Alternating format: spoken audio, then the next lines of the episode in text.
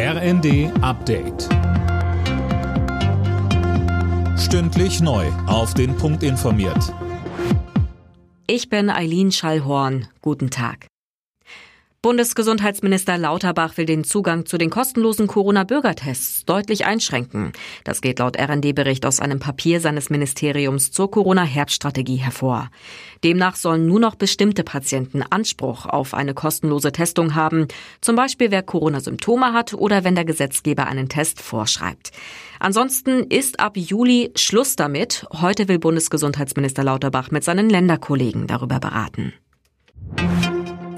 Kurz vor dem G7-Gipfel in Bayern sind in München am Morgen acht Mannschaftsbusse der Bundespolizei bei einem Brandanschlag zerstört worden.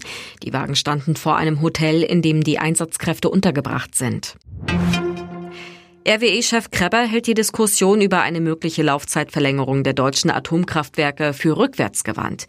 Wie er bei Welt TV sagte, wundere er sich ein bisschen über die Debatte, vor allem aber über den Zeitpunkt, Sönke Rülling. Ja, denn wie er sagt, kommt das alles zu spät, denn die noch laufenden Atomkraftwerke müssen spätestens Ende Dezember vom Netz gehen. Sollen sie länger laufen, müsste das Atomausstiegsgesetz geändert werden. Außerdem, so Gräber, könnten nicht einfach von irgendwoher Brennstäbe eingekauft werden, die müssten genau zum Reaktortyp passen. In seinen Augen geht es stattdessen darum, die Probleme zu lösen, sprich Gasinfrastruktur aufbauen und Gas sparen.